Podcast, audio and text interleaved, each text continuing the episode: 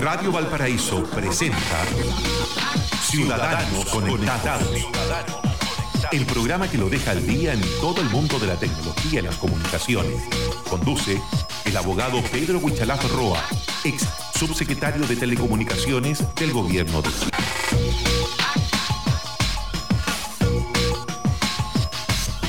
Comienza otra jornada más este día lunes de Ciudadanos Conectados junto al abogado y experto en derechos digitales Pedro Huichalaf, al cual ya lo tenemos en el estudio. Vamos a conversar un tema que tanto le interesa a usted.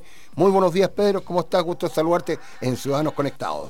Hola, ¿qué tal Pablo? Bueno, en primer lugar un gran saludo y ya estamos entrando ya en invierno, se nota. Sí, se notó en las mañanas. sí, sobre todo la neblina. Y bueno, acá estamos como todos los días lunes, eh, eh, lo, recordábamos eh, el, programa anterior, ya llevamos un año, este es el primer programa de Derecho y Del segundo siglo.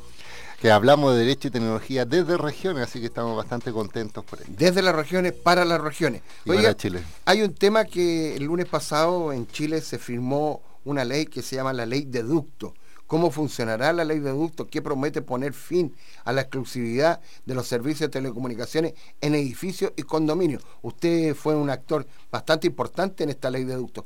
¿Qué le podemos contar en palabras simples a los ciudadanos conectados a través de Radio Valparaíso? Sí, mira, Pablo, tal como tú mencionas, aquí hay que diferenciar dos cosas. Uno es la ley de ductos o de libre elección de servicios de telecomunicaciones que fue promulgada el año 2015. Es decir, cuando estaba la presidenta Michelle Bachelet, se discutió en el Congreso una realidad. Hoy día, ¿cuál es la realidad? Que hay muchos edificios y, y, predios urbanos que cuando se loteaban o cuando se construían, eh, generalmente entraba una empresa de telecomunicaciones a ofrecer su servicio y se generaba una lógica como de monopolio. Es decir, todo el edificio estaba cableado con una sola empresa y no permitía la competencia para una segunda o una tercera que entrara al edificio y habían algunas limitaciones del punto de vista técnico, económico y legal que hacían que una tercera o una segunda empresa pudiera entrar. Entonces, se estableció una ley que establece un principio. Y el principio era que había una libertad de elección de servicios de telecomunicaciones y que las personas tenían derecho a elegir. Pero ¿qué es lo que salió ahora? Es el reglamento de esta ley. ¿Por qué es tan determinante este reglamento? Porque lo que hace el reglamento es decir cómo hacemos efectivo este derecho. Es decir, ya no tan solo en palabras simples y bonitas, sino eh, efectivamente cómo se concreta esta figura, en este caso, de la libre elección.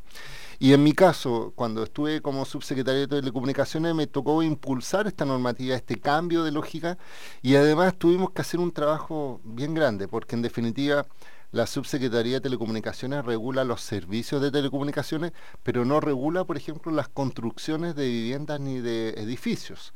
Entonces tuvimos que hacer un trabajo conjunto con el Ministerio de Vivienda y Urbanismo y establecer eh, ahora una figura que se llama la ley de ductos o multiductos, que es el hecho de obligar a que las constructoras, cuando construyan o cuando loteen nuevos eh, predios urbanos, establezcan eh, redes de telecomunicación exclusivas, tal como cuando construyen redes de agua potable o redes de electricidad.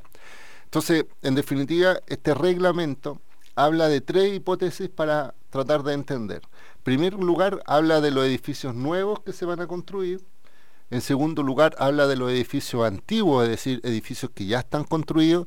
Y en tercer lugar, habla de una figura que se llama el registro de nuevas construcciones, que en este caso va a ser un lugar visible donde las empresas constructoras eh, tienen que informar a través de la página web de la Subtel de nuevos proyectos inmobiliarios para que las empresas de telecomunicaciones sepan que se están construyendo y por tanto tengan más incentivos para llegar hacia esos sectores con sus redes estamos hablando eh, desde las centrales hasta la puerta del edificio, porque ya después el edificio va a tener esta libertad de ducto.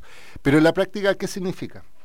Eh, como te decía, eh, había una mala práctica entre las empresas de telecomunicaciones y la inmobiliaria, porque las inmobiliarias cuando construían un edificio llegaban y en vez de establecer varios ductos de, de telecomunicaciones para que hayan más entrada de nuevos operadores, por un tema de costos, solo construían un solo ducto o lo que hacían fácilmente era una llamada licitación privada donde invitaban a las distintas empresas de telecomunicaciones para quien le ofrecía mejores condiciones, por ejemplo, lo ayudaran en la construcción o le dieran ciertas garantías, y construían el edificio amarrado a un operador. Y cuando uno compraba por primera vez el departamento, eh, ya venía con un operador eh, preinstalado e incluso establecían muchos condominios que dentro de los reglamentos de copropiedad establecían la obligación de que solo era posible un operador y que incluso establecían prohibición para que existieran otros operadores por reglamento de copropiedad. La cosa que eh, justamente nosotros atendimos a eso y señalamos con esta ley y ahora con este reglamento de que, en primer lugar, esas prácticas ya no pueden seguir ocurriendo, es decir, ya no se pueden prohibir legalmente por reglamentos de copropiedad la prohibición de que haya otro operador. En segundo lugar, se estableció ahora una nueva obligación. Se está obligando a todos los nuevos constructores de edificios que cuando realicen la construcción tienen que ajustarse a este reglamento. Y este reglamento habla de que tienen que haber eh, varios ductos de servicio de telecomunicaciones. Es un reglamento bien técnico porque eh, es a nivel de construcción. Señala, por ejemplo, cuántos ductos, qué dimensiones tienen que tener.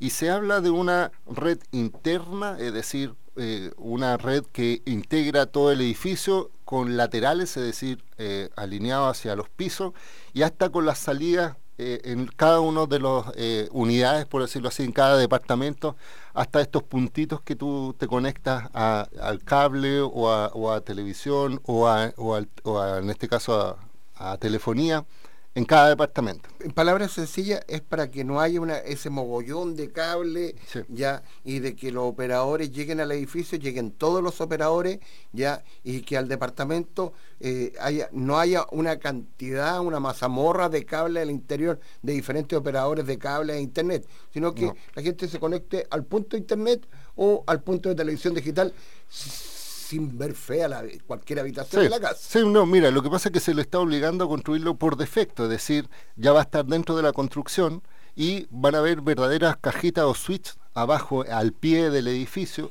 donde las empresas de telecomunicaciones solo se conectan ahí y ahí iluminan o apagan a los departamentos dependiendo del tipo de servicio. Pero ¿por qué también es relevante? Porque también nosotros pensamos no tan solo en los servicios de pago, sino que también en los servicios de televisión abierta, es decir, por ejemplo, la televisión digital o la televisión aérea abierta, sucedía que cuando tú, por ejemplo, comprabas en un departamento o arrendabas un departamento eh, y colocabas tu televisión, eh, si lo conectabas, por ejemplo, esa antena al cable, no recibía la señal abierta porque no tenía antena asociada y tenías que colocar un par de antenas de estas típicos de conejo para poder recibir la señal abierta. Y eh, hoy día lo que se está obligando es que los edificios van a tener que tener una antena comunitaria de recepción de señal abierta conectada a esta red, de tal forma de que tú en tu departamento simplemente conectes la, eh, sin tener la antena de, en este caso de conejo, simplemente a, como al enchufe del cable, sin tener obviamente estar pagando cable y va a poder recibir la señal abierta de manera clara y transparente. Y sucede lo mismo con el tema de la televisión satelital.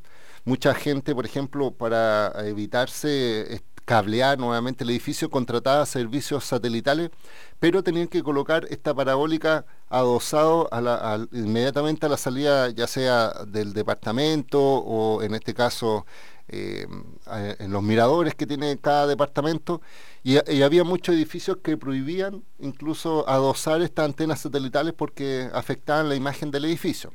Hoy día se establece la obligación de que hayan receptores únicos de satelitales en la azotea y que esos van a unir y van a transmitir la señal a los distintos departamentos que contraten esos tipos de servicios. ¿Qué novedades existen en esto? Como te decía, se establece ducto, se establece también hoy día la obligación de establecer fibra óptica oscura, que se denomina, es decir, es una fibra óptica sin servicio, de tal forma de que abajo las compañías eh, pueden conectarse y pueden iluminar. Hoy día lo bueno de la fibra óptica que permite múltiples operadores en un solo fibra, por decirlo así, no es necesario tener dos o tres fibras dependiendo de la empresa, con una basta y sobra, además da mejor calidad de servicio Y establece también una nueva obligación al administrador, porque los administradores de los condominios ahora, además de tener los planos del agua y de la luz, van a tener un plano especial de servicio de telecomunicaciones, de tal forma que si el día de mañana, por ejemplo, realizan alguna, alguna construcción o mejora en los espacios comunes, las personas que construyan tengan cuidado porque por ahí, por ejemplo, pasa los servicios de telecomunicaciones para que no corten el servicio como, como ocurre. Lo mismo como la red de gas que hay que entra una bombona general para todo el condominio. Esto también va a ser una red general de telecomunicaciones para todo el condominio. Y el condominio va a ser dueño de esa red, es decir, todos los copropietarios, como están en espacios comunes, son dueños de ese espacio común y permite, por tanto, que la empresa hoy día solo haga la inversión desde la central hasta la entrada del edificio y no es necesario que hagan más inversiones hacia arriba ni que sean dueñas de esos cables porque esos cables van a ser dueños la comunidad. Oye, qué importante porque también a través de esa red se va a poder, eh, eh, desde el, ¿cómo se llama? A través del condominio, van a poder tener acceso los que quieran la red de vigilancia del mismo condominio, de las cámaras. Mira, imagínate, se pueden crear nuevas redes de servicios de telecomunicaciones, porque desde la red salen los puntos y de ahí tú puedes colocar otro tipo de servicios. Utilizando, por ejemplo, la fibra óptica. Puedes arrendar, por ejemplo, un sistema de televigilancia con fibra óptica y la empresa lo único que, hace es conectar desde estos puntos. Y a tal punto que puede llegar que cuando te llegue una visita, te van a decir eh, desde la portería, te pueden indicar, oiga, está tal vecino acá y usted va a poderlo ver en, casi en cámara de vigilancia, en una cámara desde la cocina o donde tenga instalado este sistema. Fíjese que es tan importante este hito que en materia de telecomunicación en Chile es comparado solo con la ley de portabilidad numérica, que también usted fue un actor importante. Sí, a mí me tocó la implementación de la ley de portabilidad, eh, sobre todo con esto de que la gente podía cambiarse entre distintas compañías de teléfono, por ejemplo, móvil, y también con teléfono fijo. Y el tema del roaming también. Y, ese tema. Entonces, cuando nosotros promovimos esto, y, y que ahora salió publicado en esta administración, y me parece correcto, porque las políticas son de mediano y largo plazo, eh, independientes de... Cuando son buenas se deben continuar. Se deben continuar. Eh, lo importante es que eh, hoy día, entonces, cuando se construye un nuevo edificio y usted compre un nuevo departamento o una nueva propiedad en un lote grande, ya va a tener preestablecido estos ductos, no va a tener que tener la compañía que empezar a analizar los costos de cablear todo un edificio, porque eso ocurre con los antiguos. Entonces, solo para separar un poco el agua respecto a los nuevos edificios, ya está hoy día la obligación de que cuando hagan la recepción de obras por parte del constructor ante el municipio, ante la dirección de obra, van a exigirle un nuevo requisito que es que tengan que tener los ductos eh, en, este caso, cumpliendo las exigencias técnicas que Subtel y Mimbu establecieron para ese tipo de ductos. Es decir, no pueden colocar cualquier tipo de ducto o cualquier tipo de cable. Tienen que ser precisos de acuerdo a esta norma técnica que salió recientemente publicada. Oye, y fíjate que es tan bueno porque esta ley se comenzará a aplicar, según el ministro de Vivienda y Urbanismo, Cristian Monteor, señaló que en el caso de las viviendas sociales, la ley se comenzará a aplicar de forma inmediata para condominios, edificios, se implementará en forma gradual en conjunto habitacional de baja altura. Sí, porque, nosotros hablábamos, porque esto se aplica a nuevos condominios, no a casas. O sea, si yo construyo mi casa no me van a exigir multiductos, porque supuestamente hay una sola familia. Pero si estamos hablando de edificios, por ejemplo, que no tienen ascensor, estamos hablando de tres departamentos, tiene una norma técnica X. Si es un edificio de altura, es decir, que tiene que tener, en este caso, un ascensor. Los que tienen ascensor, sobre 7 pisos. Sí, eso se tienen otra normativa, pero también relacionado con lo mismo. Y si uno hace un loteo, es decir, eh, tiene una cantidad de casas que se van a construir, pero en definitiva tiene una red también de comunicaciones, porque cuando construye un nuevo loteo, típico que las empresas de telecomunicaciones, como nunca han entrado, tienen que entrar a picar nuevamente, tienen que abrir eh, las calles, o sea, imagínense todo eso, lo que ocurría hacer un rompecabezas, lo que ocurría antes. Entonces nosotros dijimos, los constructores ahora son los obligados a establecer, prever, prever con normas técnicas clara y precisa, y es por eso que también se le obliga ahora a establecer dentro de un registro público que va a tener Subtel de todos los nuevos proyectos de telecomunicaciones, donde se les va a decir, mira, este constructor está construyendo este edificio o está pensando construir este edificio en tal dirección y por tanto las empresas de telecomunicaciones pueden desplegar sus redes desde la central hasta la esquina es, de es más o menos similar que los operadores de la SEC, estos que están autorizados para hacer instalaciones eléctricas, instalaciones de gas. Sí. Eh, eh, eh, No, y el de Ministerio hecho- de Transporte y Telecomunicaciones va a tener autorizaciones a Sí. ciertos u- porque en el fondo está el operador y está el instalador. Sí, lo que pasa es que de hecho la ley establece que cuando tú hagas la recepción de obras como constructor, tiene que estar firmado y validado por un ingeniero en telecomunicaciones respecto a que se cumplieron las normativas técnicas de servicios de telecomunicaciones. Es decir, este es un gran paso. ¿Por qué? Porque en definitiva eh, rompemos esta inercia de las malas conductas y en definitiva va a permitir que estas personas que viven en este edificio tengan facilidades para elegir al proveedor porque el proveedor ya no va a tener como pretexto el hecho de que no pueda entrar al edificio porque hay un solo ducto o porque hay una obligación en un reglamento de copropiedad. Pero esto ocurre respecto a los nuevos edificios y a los nuevos loteos. De los nuevos edificios y los nuevos De los antiguos. De los antiguos. Vamos a ¿Lo dejamos para la segunda parte? Sí, por Porque ahora vamos a ir a una, un temita musical, una pausa comercial y pausa comercial y devolvemos con un temita musical y continuamos en Ciudadanos Conectados como todos los días lunes junto a Pedro Huichalaf. Huichalaf. 24 horas de informaciones, deportes, música y compañía. Radio Valparaíso. Para Venta Aire Libre ponemos alas a tu diversión. Ven y vuela en Maitencillo durante todo el año. Reservas al más 569 9276 3099. Página web www.parapentairelibre.cl Face Parapente Aire Libre Chile. Instagram Parapente Aire Libre Chile. Vecina y vecino de Valparaíso, el mercado campesino de INDAP está cada vez más cerca de usted.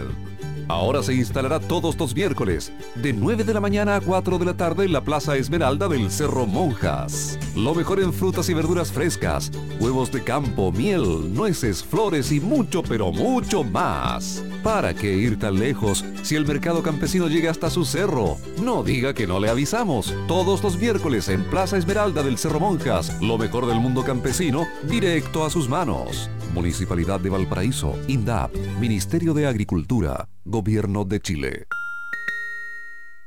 En Clínica Valparaíso, porque estamos más cerca cuando más nos necesitas, te ofrecemos hasta el 30 de abril copago cero en consulta médica de urgencia. Solo pago a través del sistema IMED. Atención de urgencia por calle Yungay 2367 entre Avenida Francia y calle San Ignacio, frente a Metro Estación Francia. Para mayor información y condiciones, visita la página web www.clinicavalparaíso.cl. Clínica Valparaíso. Mejor salud para tu familia. Clínica Veterinaria Farmavet, tradición de bienestar para su mascota, atención de veterinarios, farmacia y alimentos premium para perros y gatos, buenos precios y productos para garrapatas y pulgas. Clínica Veterinaria Farmavet, en Villa Alemana, calle Santiago 919, teléfono 32 254 1332 y en Quilpué, calle Irarrázaval 634, teléfono 32 291 0011. Clínica Veterinaria Farmavet. Si comprar en verde es bueno, comprar en blanco es mucho mejor. Autorepuestos MB, muy bueno, muy barato. Afinamiento y mantención para su vehículo. Pastillas de freno, baterías, ampolletas, lubricantes, aditivos, filtros y accesorios. Autorepuestos MB, Blanco 1265, local 2 y 3, teléfono 32 292 1061, Quilpué. Son los datos del comercio de la calle Blanco en Quilpué. Para que el emprendimiento tenga un buen sustento, se requieren buenas decisiones. La radio es el medio de comunicación más creíble del país y la fuente inagotable de nuevas ideas. En Radio Valparaíso queremos apoyar tu negocio y emprendimiento. Publicita con nosotros. Entra a www.radiovalparaíso.cl o llámanos al 44 202 0082 y consulta las distintas alternativas. Haz de tu negocio el mejor emprendimiento con nosotros en Radio Valparaíso.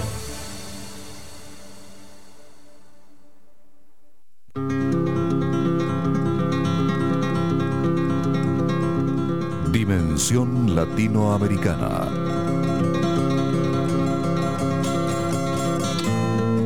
Música y voces de nuestro continente.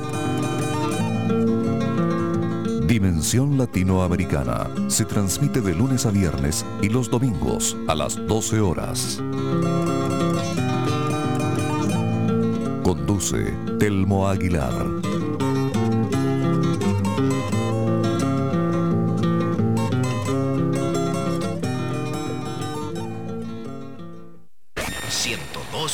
.5 Radio Valparaíso. Domingo a jueves. ¿Estudiando o mirando el techo?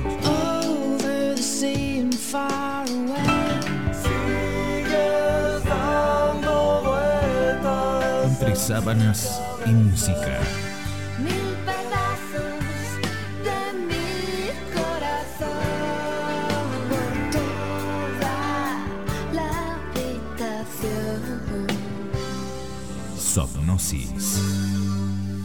Domingo a jueves a las 0 horas 102.5.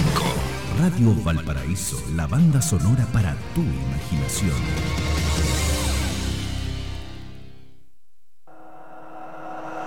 Saturno. Constelación de estrella, anillos sonoros, rotación de estilos. Viernes, sábado y previo al feriado. Desde las 0 horas, Saturno. Saturno, la perspectiva estelar del fin de semana. Saturno, Saturno, Saturno, Saturno. Son las 11 de la mañana con 30 minutos. El poder de los que saben escuchar. La banda sonora para tu imaginación. Radio Valparaíso está presentando Ciudadanos Conectados. Conduce el abogado Pedro Huichalaf Roa, ex subsecretario de Telecomunicaciones del Gobierno de Chile.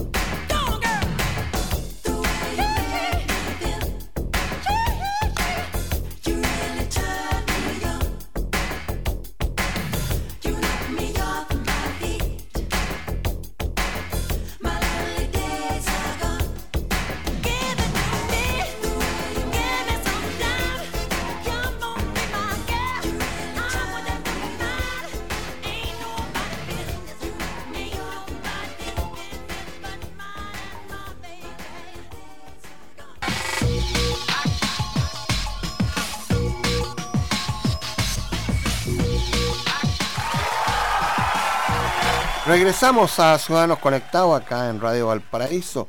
Usted está escuchando atentamente en esta conversación de día lunes, el último día del mes de 30 de abril, conversando con el abogado, el experto en derechos digitales, Pedro Huichalaf, en Ciudadanos Conectados.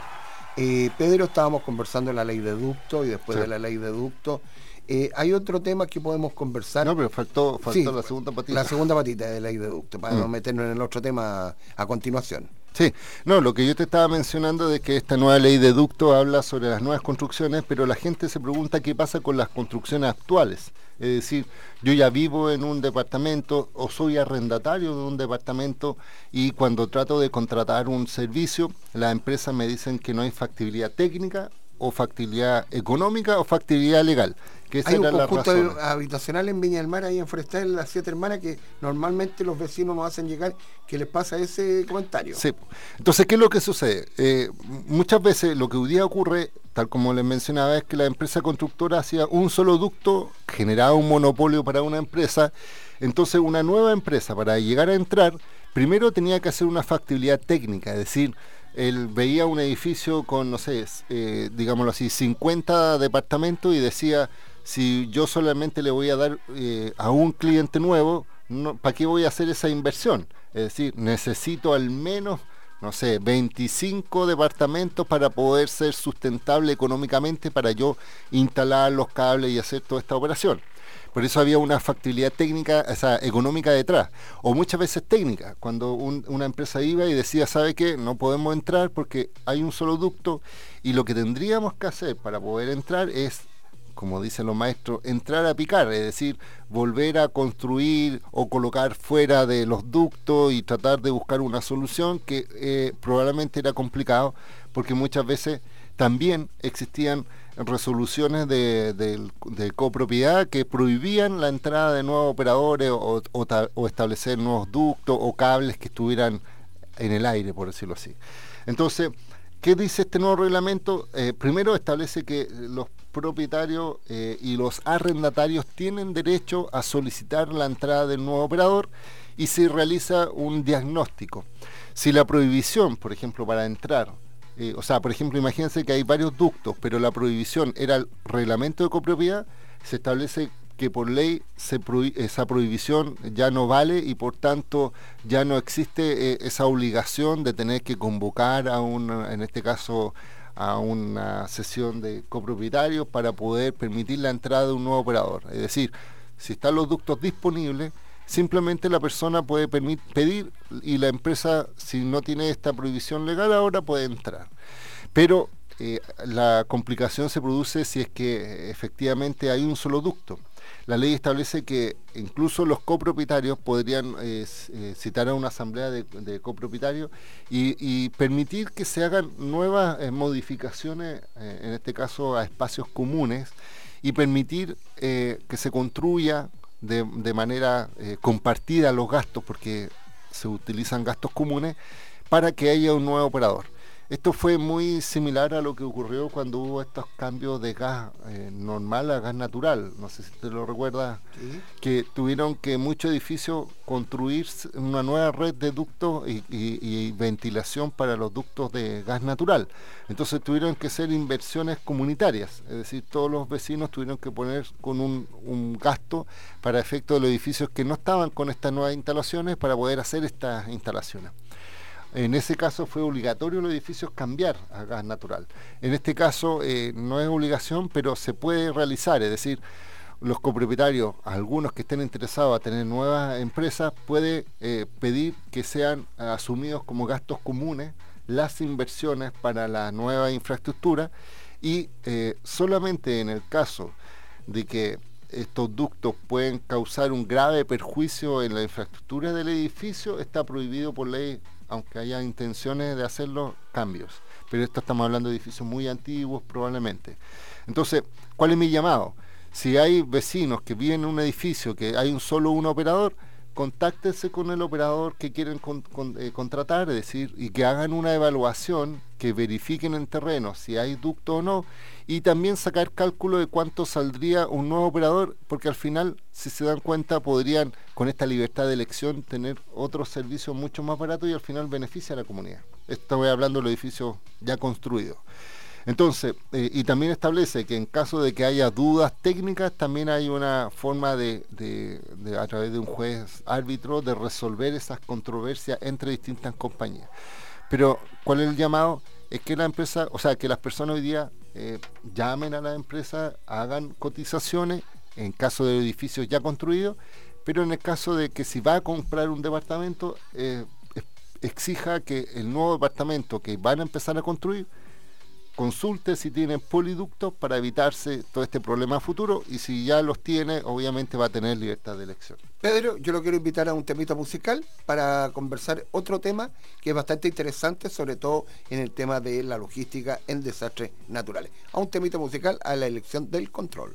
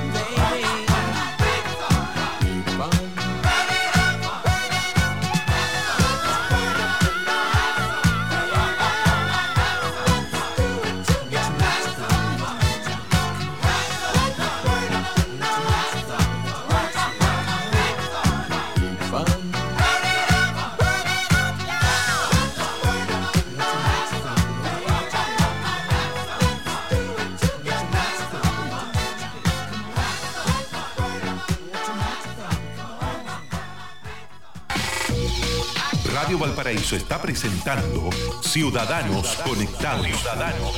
Conduce el abogado Pedro Huichalaf Roa, ex subsecretario de Telecomunicaciones del Gobierno de Chile.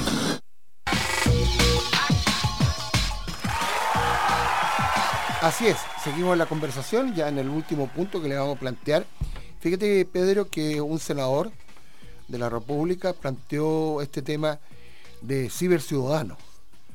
Y nosotros le planteamos a través de las redes sociales que este ciberciudadano debiera trabajar en comunidad con las gobernaciones en, épocas de desastres naturales, una persona que esté hiperconectada, que tenga conocimientos básicos de sismología, tenga de meteorología y, y no se le corte la luz ¿ya? y entre a interactuar con la gobernación y con los diferentes organismos eh, de emergencia y que sea una persona que él sea un pasador de información y nunca sufra problemas de energía, que tenga paneles solares, que tenga, como se llama?, un generador de, autónomo de, energía, que esté conectado y pueda entregar la información, porque a veces, muchas veces ha pasado, y a todos nos ha pasado que en un momento de siniestro la, se saturan las comunicaciones, se corta la energía, y hoy día eh, nosotros siempre hicimos sugerencias cuando usted era eh, subsecretario de las comunicaciones que la gente usara la mensajería. Sí, sí.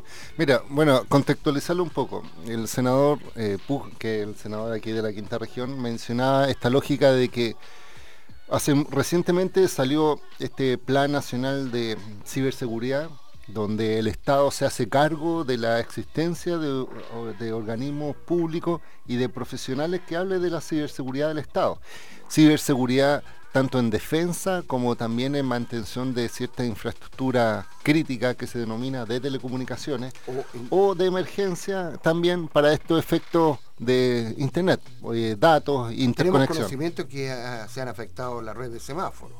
Sí, entonces en definitiva dentro de esta lógica de ciberseguridad se estableció este plan nacional de ciberseguridad y se estableció la necesidad de que ciertas entidades, como por ejemplo eh, la Fuerza Armada, tuvieran eh, personal calificado para el control de ciberseguridad. Y lo que él mencionaba es, que, o proponía, es que eh, personas del ejército o de la Armada o Fuerza Armada en retiro o que hayan sufrido algún accidente sean parte de esta élite, eh, en este caso de ciberseguridad.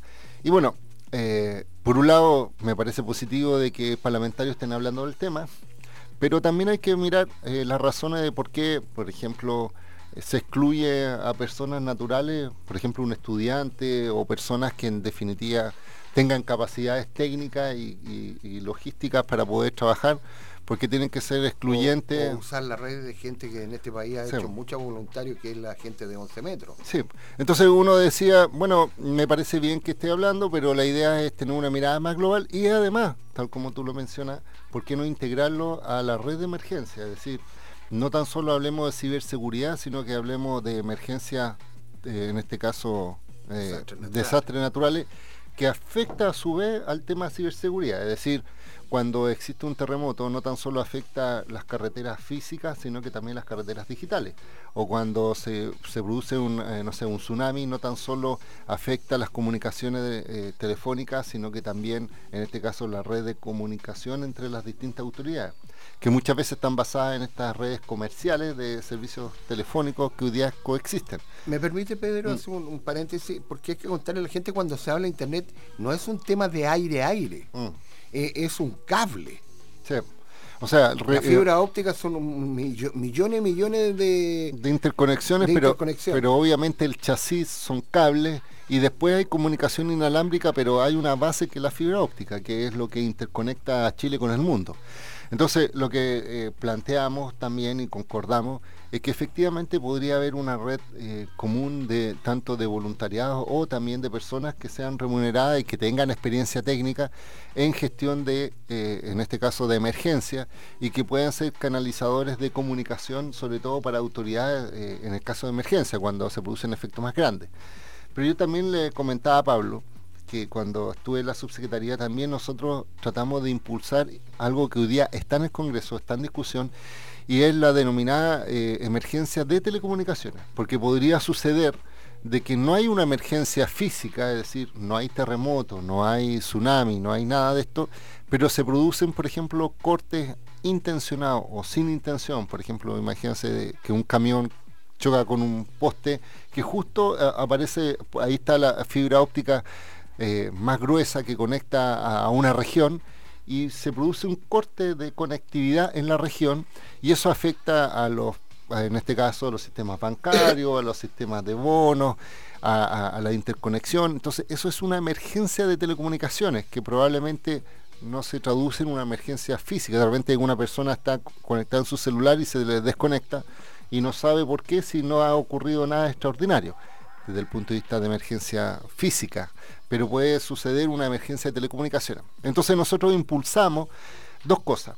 Primero, que en caso de que se produjeran cortes de servicio de telecomunicaciones, por ejemplo, a una compañía, por ejemplo, estoy hablando, Entel, se le corta la señal a Entel y se afectan a todos sus eh, millones de clientes. Me parece que hace muy poco pasó en Santiago. Sí, pasó.